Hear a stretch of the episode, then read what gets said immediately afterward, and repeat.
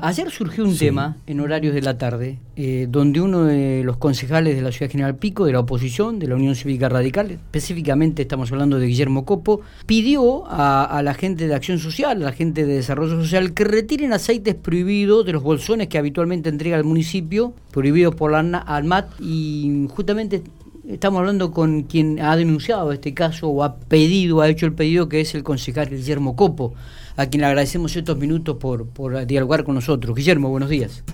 ¿Qué tal, Miguel? Buenos días a vos, al equipo y a toda la audiencia. Bueno, mm, bien, em, ¿cómo surge este tema? Em, ¿Qué respuestas has tenido al respecto, Guillermo?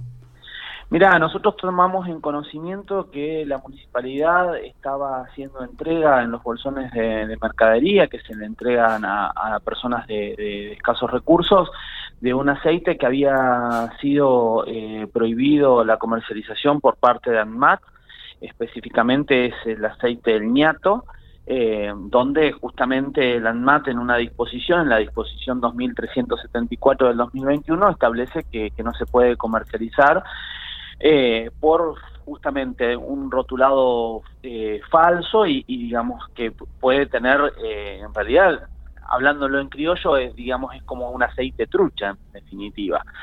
Entonces nos pusimos en conocimiento de esto corroboramos con varios casos de personas de distintos puntos de la ciudad que reciben estos bolsones y cuando pudimos constatar, digamos, en más de un caso, eh, la presencia de este aceite por parte de los bolsones que entrega la municipalidad, lo que hicimos fue eh, elevar una nota por mesa de entrada ayer a la Secretaria de Desarrollo Social, en la cual la ponemos en conocimiento de la situación y le pedimos que se tome las medidas pertinentes, como así también eso para hacerlo de digamos de manera inmediata, en definitiva, para tomar las precauciones del caso, porque en definitiva la municipalidad lo que está, lo que hizo fue entregar esta, este esta mercadería y eh, en realidad pueden actuar de manera inmediata poniendo en conocimiento a la gente que le entregó y también retirando, digamos, eh, aquella que vaya a entregar.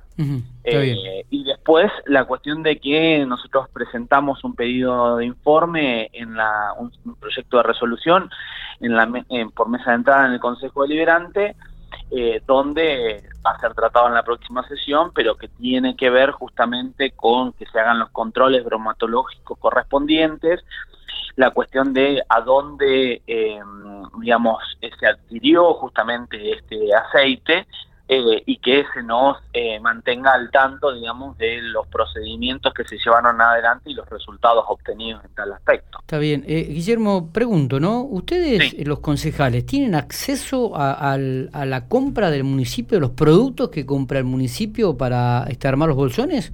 ¿En algún momento o no, nunca? a lo que son las Perdón, te interrumpí. ¿Cómo me decías?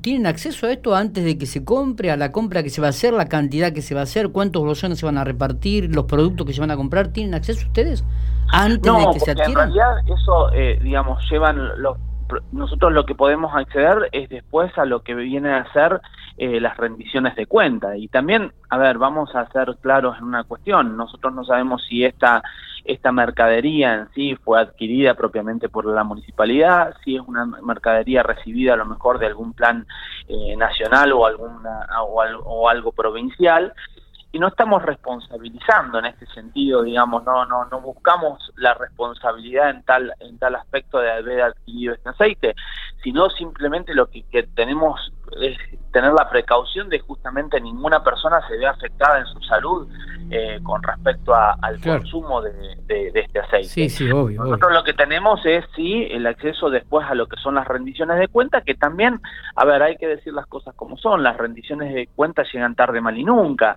Entonces, digamos, por supuesto de que los, los controles... Sí. Digo, la, la, pregunta justamente sobre este tema, quiero subrayar. ¿Por qué nunca ustedes aprueban las rendiciones de cuenta, la oposición? Nosotros, mira, las rendiciones de cuenta, nosotros hemos presentado eh, un, proyecto en el periodo anterior y hemos presentado un proyecto eh, con algunas modificatorias en este, en este periodo también, que tiene que ver justamente con el mecanismo para llevar adelante las, los controles de las rendiciones de cuentas. Yo no sé si vos, Miguel, alguna vez has visto lo que son las rendiciones de cuentas municipales. La verdad que no. Te, mentiría si te dijera que sí.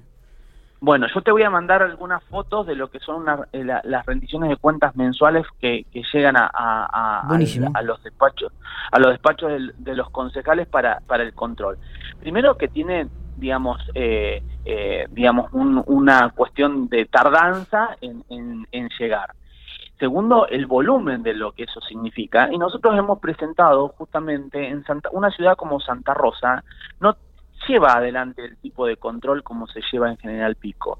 Se ha llevado adelante justamente un cuerpo de relatores que se llama, y nosotros lo que hemos presentado en Pico es una adaptación de esa ordenanza de Santa Rosa eh, acá, que hasta tiene una, una cuestión muy interesante que es la oposición se hace tiene, digamos, la, la, el principal partido de oposición tiene, digamos, la representatividad en el, en el cuerpo de relatores eh, como un contralor justamente, se ha llevado tanto adelante en las, en las gestiones peronistas como en las gestiones radicales que ha habido en la ciudad de, Santa Rosa, pero hay un cuerpo específico, digamos, de gente que lleva adelante justamente ese control. Sobre todo tiene que ver con la cuestión del volumen y no se le llega al Consejo Deliberante propiamente las carpetas con cada una de las facturas, sino que se lleva adelante un informe donde después vos sí podés, digamos, meterte en una cuestión puntual, pero se lleva adelante un informe.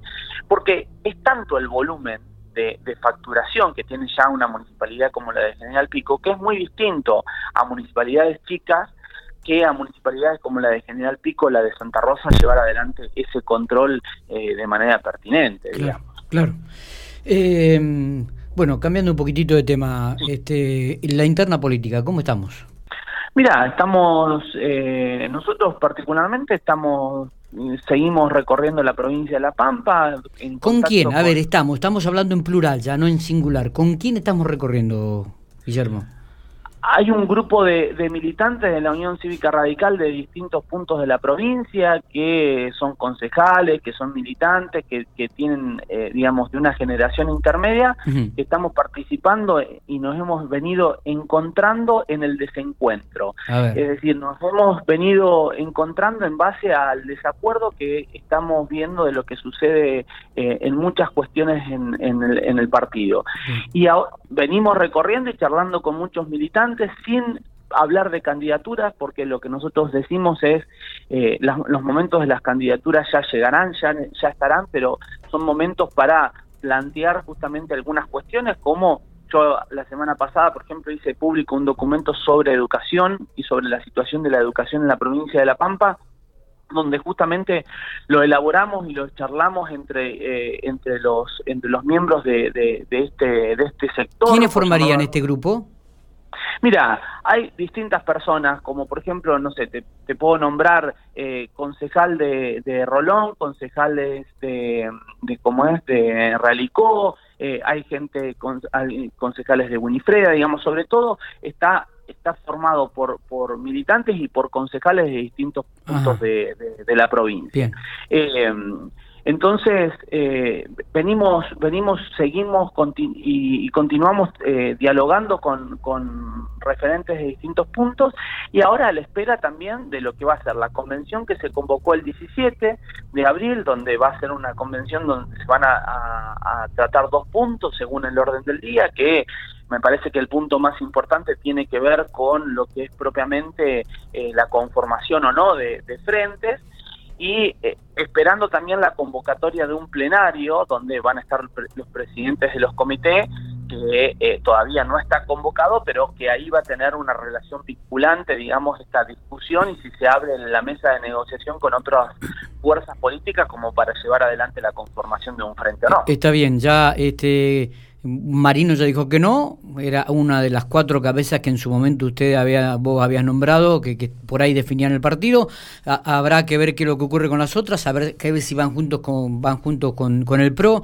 Em, y ahora se suma Juan Carlos Paso. ¿Qué, ¿Qué definición tenés al respecto? ¿Cómo es el tema?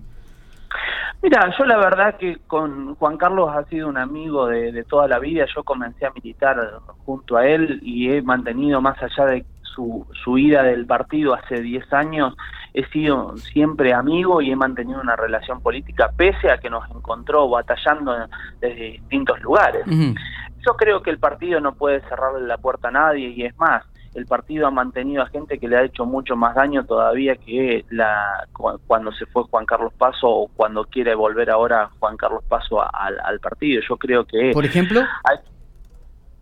digo, hay gente de, que ha, militado y ha sido eh, funcionario del PRO que, que en realidad todavía siguen afiliados al partido, digo.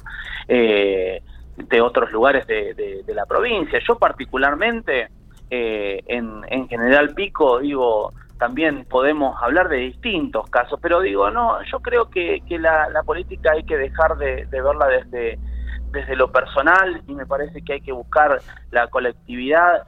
Ahí, si Juan Carlos viene a, sumar al partido, bienvenido sea. Yo personalmente le dije que no coincidía con una vuelta de él en base a una candidatura, que me parecía una cuestión apresurada pero es una decisión personal de él, digamos, no, yo creo que las puertas del partido siempre tienen que estar abiertas a, todos los correligionarios eh, y que sea siempre para el bien del partido, digamos, para sumar, para, para fortalecer el partido en General Pico, para fortalecer el partido en La Pampa, porque me parece que cuando nosotros hablamos también de eh, necesitamos, por ejemplo, y, y, vemos un 2023 donde vamos a tener que conformar un frente amplio, donde vamos a tener que tener distintas miradas, bueno, si tenemos que tener una mirada amplia y plural hacia afuera del partido para con otros partidos, creo que tenemos que en ese sentido también tener una mirada amplia y plural hacia adentro del propio partido. Después cada uno tiene la decisión de si lo querés militando a, una persona al lado o pensar distinto y eso es la,